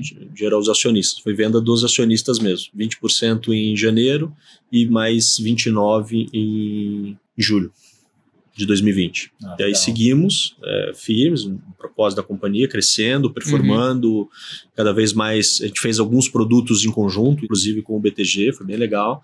É, e o BTG entrou no board da companhia, assim, uma, uma, acho que a, o legado que eles trazem né, é fantástico. O shareholder do banco estava no nosso board, então a gente tinha todo o risco o tempo inteiro sendo analisado pelo cara que analisa o risco do, de crédito do BTG, dos, seus, dos clientes do BTG. Então, uhum. isso para nós foi muito bom. O Leonardo Félix, que, que nos atendia lá, que, que era da área de seguros e que ficou com o nosso guarda-chuva lá como sócio do banco que nos atendia, muito próximos o tempo inteiro, não tinha dia, não tinha hora, não sei o que, que acontece no BTG, mas eles trabalham 24 horas por dia. Se eu ligasse de madrugada, eles atendem o telefone. Uau. Impressionante. Então, assim, são, são nos tornamos amigos e levo, levo para a vida e fizemos um bom negócio juntos. Bacana. E, e, como é que constrói essa relação com a Loft? Como é que chegou essa transação? O que, que estão buscando? A Loft é uma companhia que a gente já conhece, já conhecia há uns dois anos, uhum. mais ou menos. Num desses eventos da Endeavor foi dentro da Loft. Tá.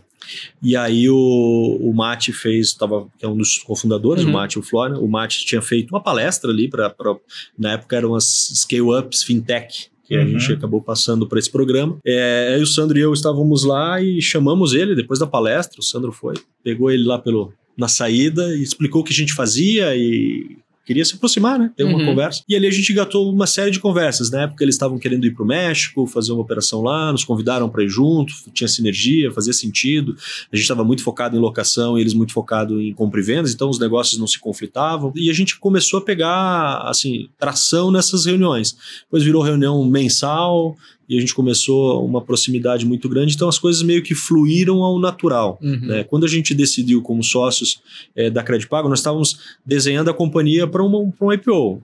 A janela estava propícia, o mercado, a gente tinha números fantásticos de é, para colocar isso de pé. Nesse caminho, nesse desenho, e sempre dando essa visibilidade. Eles uhum. contavam um pouquinho do que a Loft estava fazendo e como estava indo, e a gente contava como a Crédito Pago está indo é, e o que a gente estava fazendo aqui. E aí, num desses dessas das nossas definições lá no, no board com o BTG, a gente ficou nessa com essas duas, duas linhas, né? Podemos tanto fazer um IPO como podemos fazer um M&A e até uma terceira não faz nada e uhum. seguimos com, com, com um business assim que tá, tá bacana.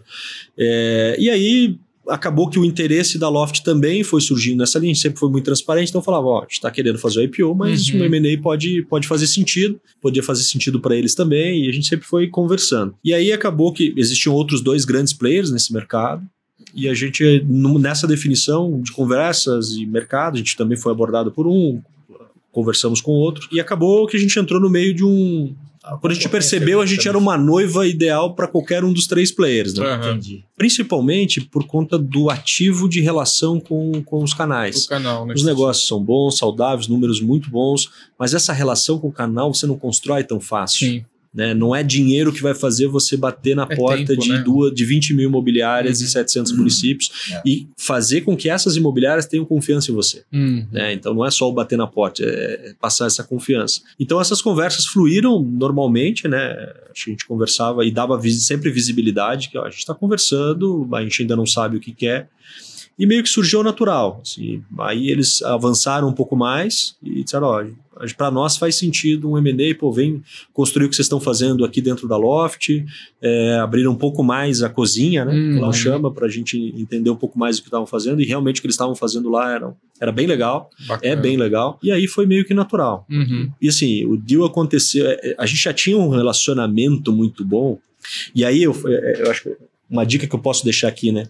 Esteja sempre preparado, e aí auditoria, documentação em dia, sistema funcionando, tudo redondinho, porque você não sabe Sim. da onde vem e quando vem uma janela, hum, né? Exato.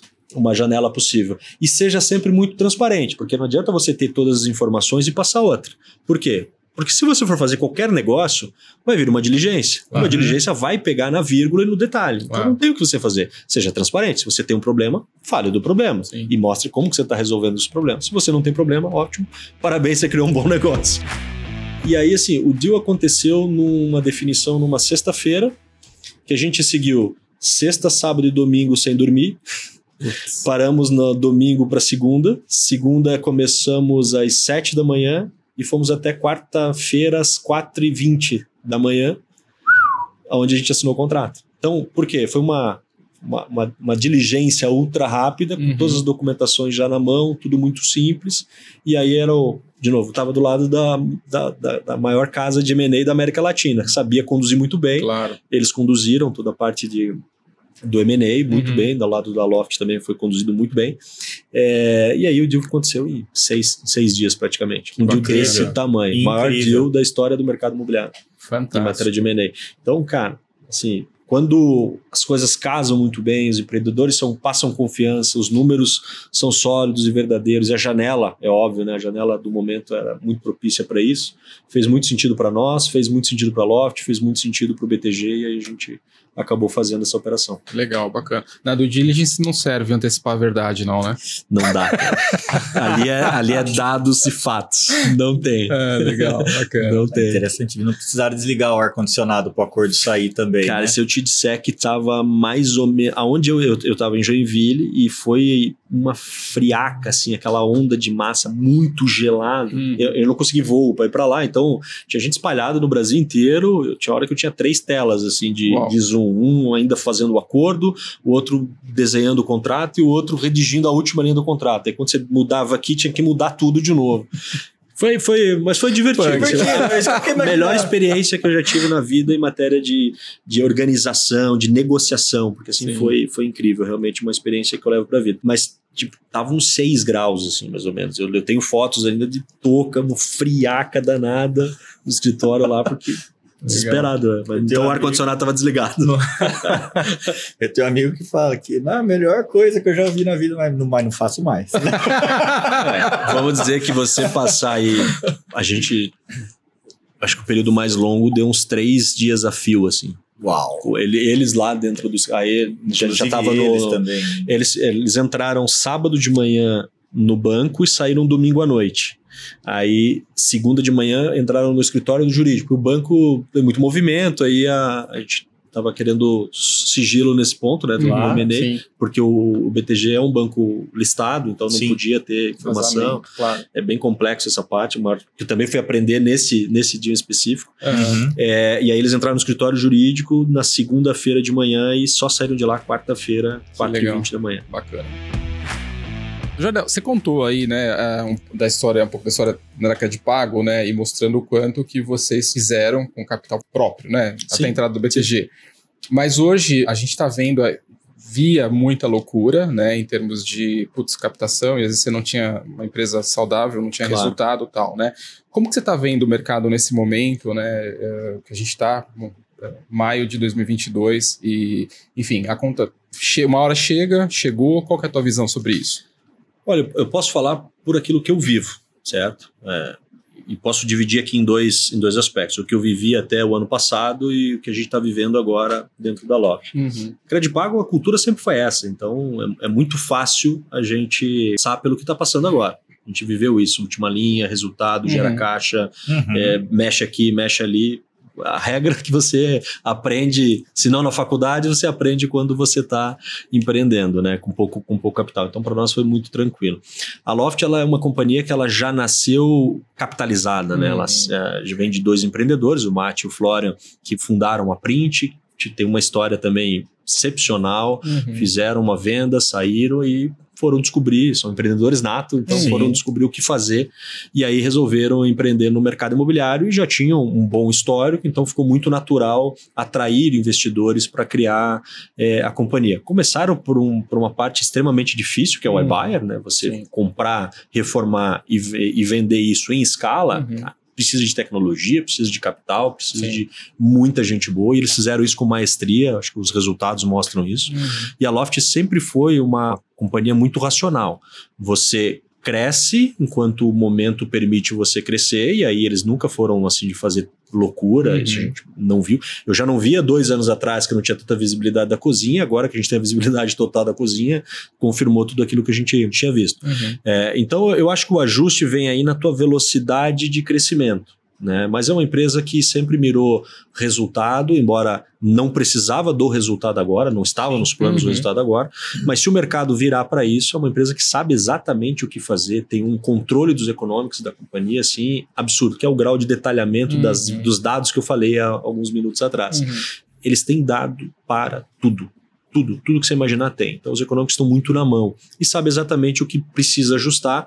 Se você precisar, por exemplo, criar uma última linha positiva em grande escala, é, ele sabe exatamente onde ajustar e o tempo que isso vai acontecer. Uhum. Então, eu acho que o produto é bom, a proposta de valor é muito boa. As imobiliárias que são parceiras para esse projeto, né, no- principalmente no, no- no marketplace, engajaram muito bem. Assim, Uhum. Impressionante o resultado que a gente está tendo e conseguindo gerar. Então, o negócio é saudável. Eu Legal. acho que é ajustar talvez a velocidade de crescimento. Você chega no resultado. Se eu pegasse a Credit Pago e quisesse acelerar ela o crescimento, eu também não ia conseguir gerar a última linha. Eu preciso Uhum. botar Sim, gasolina, não tem sim, jeito. exato. Sim, sim. Então, acho que a dose da- do combustível ali é que dita a regra e a gente Legal. está muito confortável, tanto em posição financeira, bons investidores. Se você pegar o, o nível de investidores que tem hoje na Loft, são os melhores do mundo, legal. sem sombra de Uhum. dúvida. Bacana. É, então, e assim, tem muita informação privilegiada, que eu digo no bom sentido, que é informação antecipada. Tudo aquilo que nós estamos vendo agora, ou vamos ver nos próximos meses, a Loft já tinha essa informação alguns meses atrás, então os ajustes são mais fáceis de fazer. Bacana. Bom, você tá aí, né, como CEO da, da, da Credipago, você ainda Uhum. tem outro negócio que é a Verse, né? E- Só Sim. que lá você tá mais ligado aos incorporadores, na Cred mais ligado aos imobiliários, mais Isso. voltados à locação, né? Exato. Como é que você está vendo o cenário do mercado imobiliário nacional, né? E, enfim, o que, que você observa em termos de perspectiva no ano, né? Com eleições, com questões de guerra. É, é- é aquele, é aquele típico ano que tudo está acontecendo, né? É. Ele começou muito promissor, mas a taxa de juros subiu e vai refletir na, na, na linha de financiamento, não tem Uhum. jeito, e eu- com isso vende-se menos imóvel, o, o- o incorporador lança menos imóveis e aí você acaba tendo uma retração um pouco do mercado. O que, que a gente tem visto agora? A gente vinha de anos, de, de um- pelo menos o ano passado, um crescimento muito grande, né? A venda foi muito grande no mercado Uhum. é, imobiliário, tanto secundário quanto primário no ano passado. E agora, taxa de juros subindo e principalmente a eleição, dá sempre aquela segurada. O primeiro TRI foi muito bom. Uhum. A gente avaliou aqui, a gente acompanha as métricas de, de imobiliárias, então a gente consegue ter uma boa mediana do Brasil. Foi Legal. muito bom. Acredito que esse próximo TRI a gente começa a sentir um pouco mais o impacto desse financiamento um pouco mais caro. Uhum. É, teve muita gente que financiou atrelado a IPCA, e isso Uhum. também vai refletir agora, a Sim. parcela vai subir, então deve ter algum movimento de, de, de renegociação. Não sei se os bancos vão puxar isso ou vão esperar que isso aconteça. Uhum. Enfim, é isso a gente acaba não tendo tanta visibilidade, mas sabe que é um, algo que vai, vai acontecer aí. Então, a gente está. A gente estava num, num nível muito alto, né? O Uhum. mercado imobiliário estava num nível muito alto de produção, de venda, de tudo. Então, é normal que ele dê uma, uma descida, mas eu, a gente ainda acredita que ele vai ficar em níveis muito saudáveis. Uhum. assim. Na Loft específico, como a gente opera no Brasil inteiro e ainda tem uma curva de crescimento muito grande, tanto no, na ala de crédito imobiliário, por exemplo, própria garantia, garantia, se eu somar todas as garantias pagas no Brasil, não dá 3% do potencial do mercado. Então é um mercado muito grande, então tem tudo para crescer. A gente vai a gente enxerga né, que continua crescendo, mas o mercado em si, como um todo, vai dar aquela cautela. Então, é, o incorporador vendo que ele precisa analisar é, mais cadastros de Uhum. clientes, fazer um pouco mais de esforço de venda para vender o mesmo volume que ele vendia, Uhum. é, e as imobiliárias da mesma forma. Né? Bacana. atendendo o cliente, mas talvez o cliente não consegue a renda ou desiste na hora que ele enxerga o parcelamento, o valor da parcela. Uhum. Esse movimento deve acontecer sim. Legal. Muito bom. Interessante. E, e aquela, como é que você, né, hoje você está como vice-presidente de Relações institucionais, do Grupo institucionais Loft. do Grupo Loft, Uhum. né? Os demais eh, sócios da Credipago foram todos juntos pro seguiram com a Credipago? Na venda da companhia, a gente trocou uma parte do valor por ações da Loft. A gente Ah, acredita entendi. muito no Claro, no potencial da projeto. Loft, então tem um upside natural ali para a gente capturar e a gente acredita que a gente consegue ajudar a Loft também nesse Legal. ponto, né? Uhum. Então isso foi casou muito legal, muito muito bacana nesse ponto. Eu acabo vendo é, virando relações institucionais do, do grupo, é, ajudo também na linha de produtos, que é um, é um pouco do, do que eu Uhum. gosto de fazer. Então a Loft ainda tem essa abertura. Se gosta de fazer, faz bem feito, venha para cá e venha ajudar. Isso Legal. é legal. É, o Nogueira acaba ajudando o grupo inteiro na parte comercial, porque ele construiu essa rede de canais, né? Esse Uhum. relacionamento, é, boa parte é, é fruto do trabalho dele, então ele também está tá dentro. Ah, a nossa tecnologia vive sob demanda, então o Fábio continua na tecnologia da Crédito Pago, mas também acompanha, auxiliando e sendo auxiliado, mas Uhum. é focado bastante na Crédito Pago. O Sandro participa da, do board com a, Cred- com a, com a Loft, né, Uhum. especificamente de Crédito Pago, e a, e a gente tem um grupo lá que são o C-Level do, do grupo inteiro. Aí eu e o Sandro fazemos parte para poder acompanhar tudo que está acontecendo, ter uma visibilidade no grupo e contribuir. Aí cada um tem sua contribuição. Então Bacana. a gente está olhando a Loft realmente como um grupo, onde a, Crédito Pago é uma parte dela e se precisar ajuda lá na Crédito Home a gente vai, se precisar ajuda na Crédito Pago eles vêm e tá tudo certo. Que legal, Funciona muito muito, bem. Funciona Bacana. muito bem. Interação muito boa. legal. E, Jardel, agora vamos lá. Falando sobre, sobre você, né? O, como, é que, como é que você tem feito para se atualizar? Como é que você. Né, o que, que, você, que, que você lê? Né? Como, é que, como filtrar um pouquinho informação de qualidade nesse Tá. emaranhado de, de dados e de informações por aí? Então, eu, eu gosto muito do, do criar, do novo. Eu, eu brinco lá com o pessoal Ah. que a, a rotina, o replicar, me entendia muito. Então, Uhum. vou te dar um exemplo. Vamos lá. Se a gente cria esse produto, até a criação do produto e as primeiras vendas, o pitch, para acertar certinho, para ver se o produto tá irrecusável, eu gosto, eu faço assim de forma é, com prazer. Aham. Agora, quando eu tenho que pegar esse produto e fazer cinco reuniões de manhã, cinco reuniões da tarde, no outro dia, no outro dia, o replicar, Sim. o- Uhum. cara, aquilo me entendia de um jeito. então, tudo que eu faço, ou vejo, ou falo, é sempre um pouco nessa linha do. Uma vez que eu tenho responsabilidade também de- da estratégia, é eu preciso estar enxergando um pouco mais além do meu mercado. E, inclusive, eu aprendi isso nesse, nesse livro, que é a questão das associações. Uhum. Ele, ele fala que as inovações com I minúsculo, ela, na sua grande esmagadora maioria, vem de associações. Uhum. É aquilo que deu muito certo num determinado setor que você trouxe para cá e ficou, assim, perfeito. Às vezes, assim, algo simples num setor pode ser uma grande inovação em outro. Uhum. Entendeu? Isso é. Isso eu comecei a olhar. Ele fala ali que os pontos em algum momento vão se ligar, Se né? conectar. Ele traz na- no livro traz o exemplo da, da que o Steve Jobs na, na época fez o curso de caligrafia, né? Uhum. E as caixinhas, os textos dos computadores é tudo caixinha. Então ele não sabia o porquê de- das, das linhas, é, da- das letras mais bonitas, para Uhum. que que servia aquilo. Mas ele fez o curso, né? E um certo dia, no futuro, mais para frente, é, ele começou, quando estavam criando a caixa de textos, aquilo ficou muito claro para ele. Por quê? Porque ele tinha uma associação, Uhum. ponto ligou. É o que ele fala. Então eu gosto de ler de tudo. Eu, eu, eu consumo LinkedIn, por exemplo. Ah, Uma, uma forma boa de você aprender um pouquinho de cada coisa é pela ali a timeline, pela publicação das pessoas. Aí você vai passando, você está vendo um gestor de um banco falando de alguma coisa da área dele, e daqui a pouco você está falando, tá enxergando uma, sei lá, um cara de uma indústria de colheitadeira, que não tem nada a ver com a operação, falando de outra coisa. E aí você vai alimentando a tua mente com vários insights. E aquilo fica guardado. Não sei se eu vou usar algum dia, sim. mas já usei vários desses Uhum. insights. Bacana. Então eu gosto, enfim, a notícia como um todo, eu sempre gosto de ler notícias de outros setores, sempre em cima dessa provocação. E a notícia do mercado imobiliário, é, a gente tanto recebe os dados e informações do setor da companhia, né, que traz muito dados do mercado, e aquilo que sai no mercado também, para a gente fazer uma comparação e ver, assim, nem tudo que sai na imprensa é a pura verdade, a gente sabe disso. Porque quem produziu o conteúdo, que estava falando, o atenção, repórter, né? é, falou o que ele quer e o repórter talvez não, não tinha como checar isso, né? Uhum. É, então a gente coma, busca os dados para ver se realmente está nessa linha. Então eu gosto de, de, de, ver muita coisa em outros setores. Como é que o maior vendedor de colheitadeiras do Brasil faz para vender? Como que eu posso usar essa expertise para vender um imóvel de alto padrão? Uhum. Por exemplo, pô, colheitadeira custa, sei lá, 2, 3 milhões de reais. É. Como que eu posso fazer isso? O maior vendedor de carros, como é que ele faz? Tem algum insight que eu posso pegar lá e levar para o meu time comercial? Uhum, uhum. E aí em tudo, produto, serviços, enfim, tudo que a gente Bem puder legal. olhar. Fico consumindo Boa. isso. Show. Eu tenho mais curiosidades. Vamos lá. E o Bruno, tá com vocês ainda? Como é que ficou? O Bruno segue conosco. Todos trocaram uma parte para ações da Loft. Tinha a opção de Que vender legal. 100%, se quisesse, mas todos é, optaram por ficar.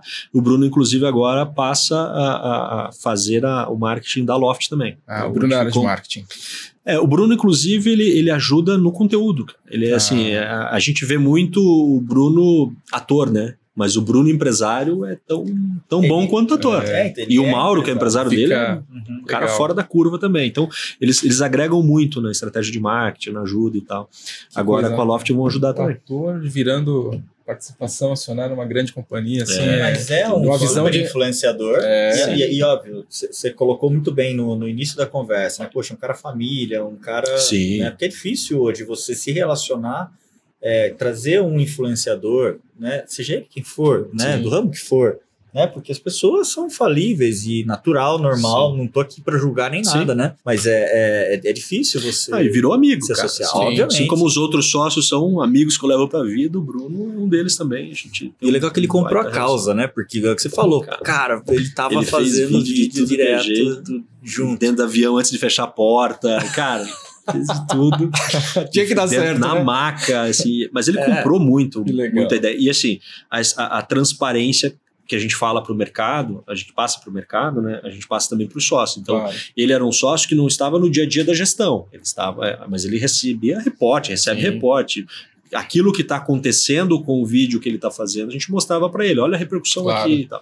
E aí virou outdoor espalhado pelo Brasil inteiro sem a gente gastar um centavo com Uhum. outdoor. Aham. Assim, a estratégia foi muito, muito bacana Muito e ele comprou muita ideia. Assim, Que era legal, bem, bem dúvida. legal. E assim, videozinhos de store ele fazia, pegava. Então, a gente, alguns clientes a gente selecionava e falava, cara, pega essa postagem dele aqui e põe no teu store. Uhum. E ele fazia, e aí a gente direcionava isso pro cliente, e isso ajudava muito a gente, assim. Que legal. E aí Uhum. foi ganhando essa confiança. Muito bom. E agora, olhando o mercado, né? Você já comentou do, do perspectiva, né? Que você acredita que pode acontecer com Sim. empresas de tecnologia, o mercado, enfim, a condição até do socioeconômico que pode rolar. Mas o mercado imobiliário, ele vem passando por uma transformação bastante profunda nesses últimos anos, graças à tecnologia, Sim. graças à inovação, acho que está... E, e é óbvio que a gente tem, tem visto a, a tecnologia contribuir demais para que o trabalho das imobiliárias, dos corretores, eles, se- eles, eles entrem naquele ponto onde o humano é essencial, fundamental, Isso. né? O que, que você olha, né? E, e dado que você desenha produto, dado que você olha estratégia, o que, que você vê para futuro? A gente tem uma frase que é da Loft, Tá. mas que casou perfeitamente com a, com a gente, que é tecnologia com atendimento humanizado na ponta. Uhum. A gente acredita e mostra que é uma verdade nossa essa questão do atendimento humanizado. Sim. Como eu falei no começo, a nossa estrutura comercial são pessoas que vão até as imobiliárias. Sim. Não é um, não é um robozinho, não Uhum. é uma, um, um CRM, não é nada disso. Sim. A gente, a gente coloca a tecnologia para que essas pessoas tenham ferramentas, para que quando eles sentem com, com os clientes, é para tomar um café, para perguntar como está. Então eles falam de Relacionamento. relacionamento. Você vai falando de tudo, de futebol, de família, de tudo, e depois no final, nos últimos 10, 15 minutos, você fala: e como é que tá a produção? Uhum. É, o nosso negócio é assim. A Loft sempre acreditou nisso, a Credipago sempre acreditou nisso. Acho que isso que foi que Uhum. fez um match perfeito ali na, na operação. E tudo que nós pensamos e criamos dentro da agora do grupo Loft é para empoderar essa pessoa que está lá na ponta. Legal. A gente tem, por exemplo, no Marketplace, a possibilidade do consumidor fazer uma transação imobiliária 100% online. Inclusive, esse ano, é, desculpa, ano passado, ah, quando saiu lá a regulamentação para isso, a gente foi a primeira operação a fazer uma transação de escritura 100% online. Uhum. Foi a Loft que fez. E tem lá tour virtual para você visitar e tal. Mas tudo isso ajuda na ponta e não para que a pessoa faça 100% a transação dela. Uhum. Então, assim, antes você pegava e selecionava 10 imóveis, vai visitar os 10 Uhum. imóveis, dava um tempo danado para no final você ficar com um. Uhum. O que, que essas ferramentas ajudam? Hoje você visita 50 imóveis de forma virtual. Uhum. Seleciona aqueles finalistas, né, os matadores, aquele que vai ser um desses três. Aí sim o corretor vai junto com ele, aí sim vem o bom atendimento do corretor lá na ponta. Mas só, os outros 47 não precisaram ser visitados pelo corretor. Uhum.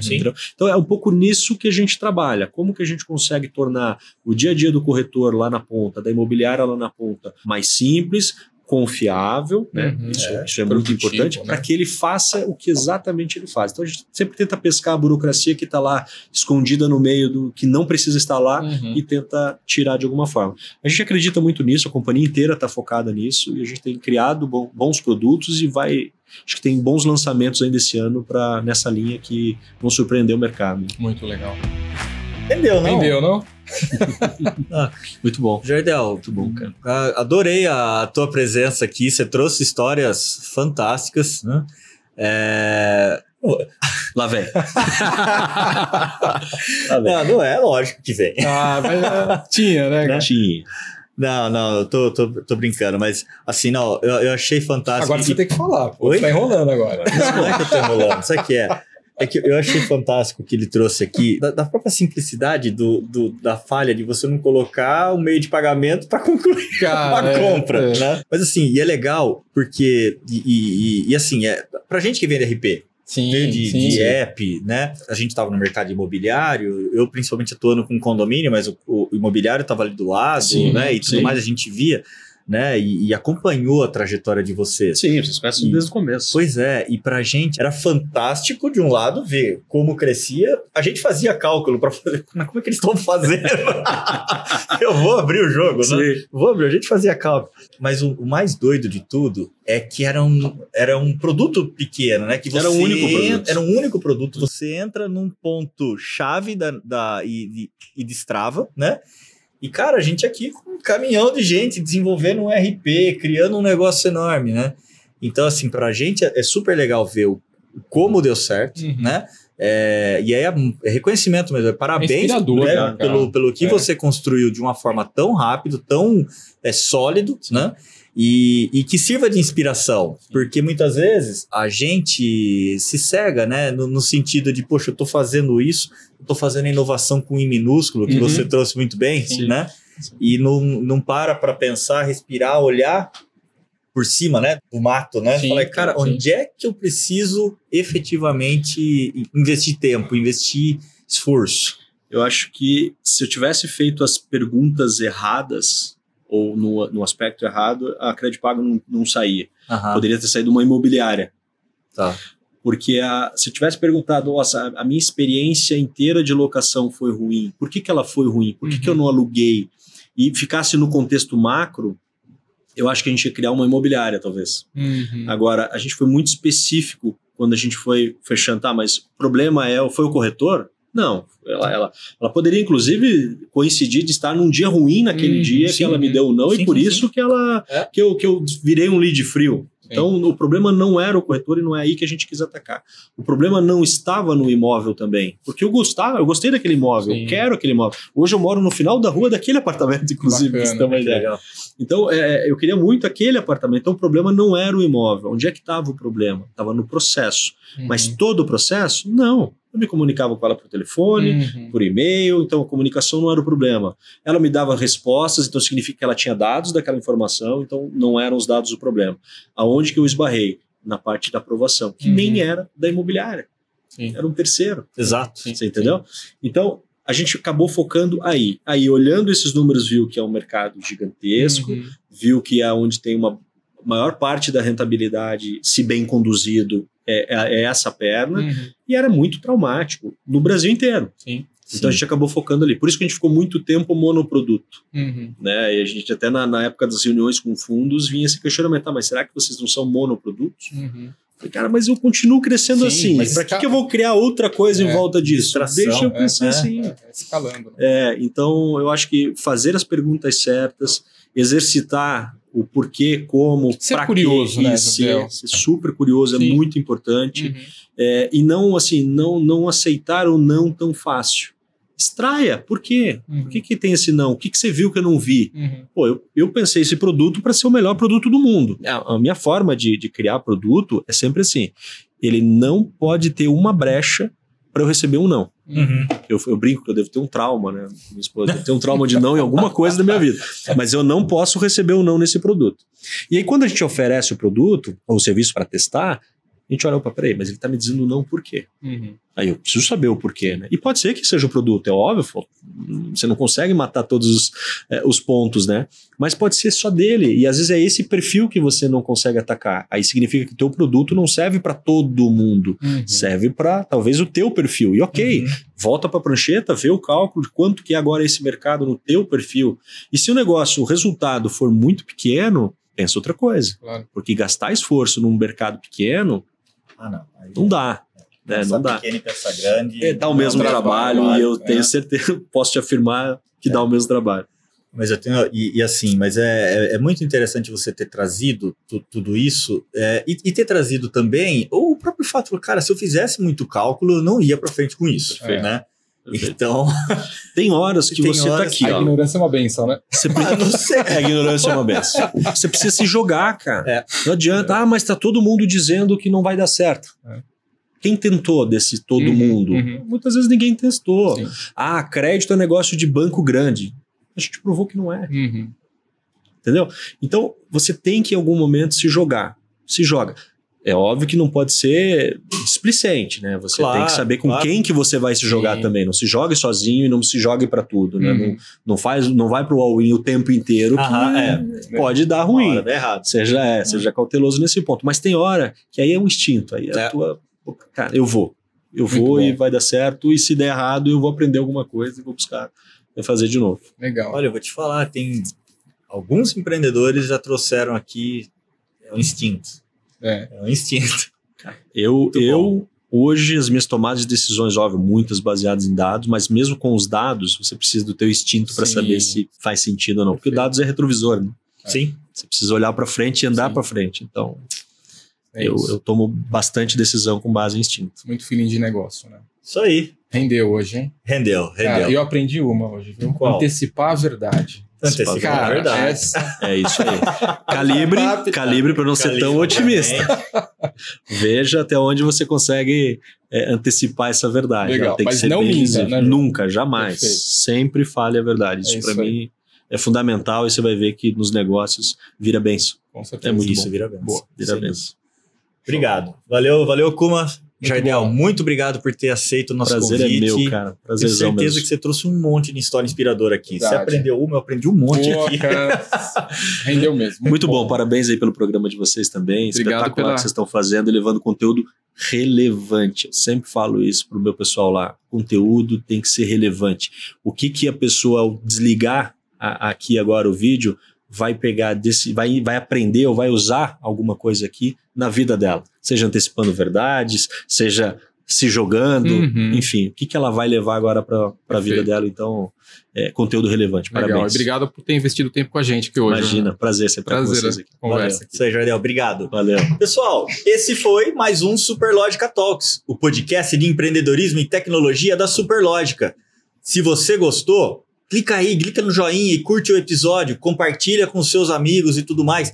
Clica no sininho. Toda quarta-feira, um episódio novo para você assistir com empreendedores e empreendedoras que são referência no seu mercado e tem histórias importantíssimas para compartilhar, como essa do Jardel. Se você conhece alguém que tem uma história tão inspiradora e quer ver ele aqui, comenta aí que a gente vai trazer ele para a bancada. Valeu? Obrigado, pessoal. Valeu, Tchau, tchau. obrigado, Jardel. Valeu, Valeu, Jardel. abraço. Boa.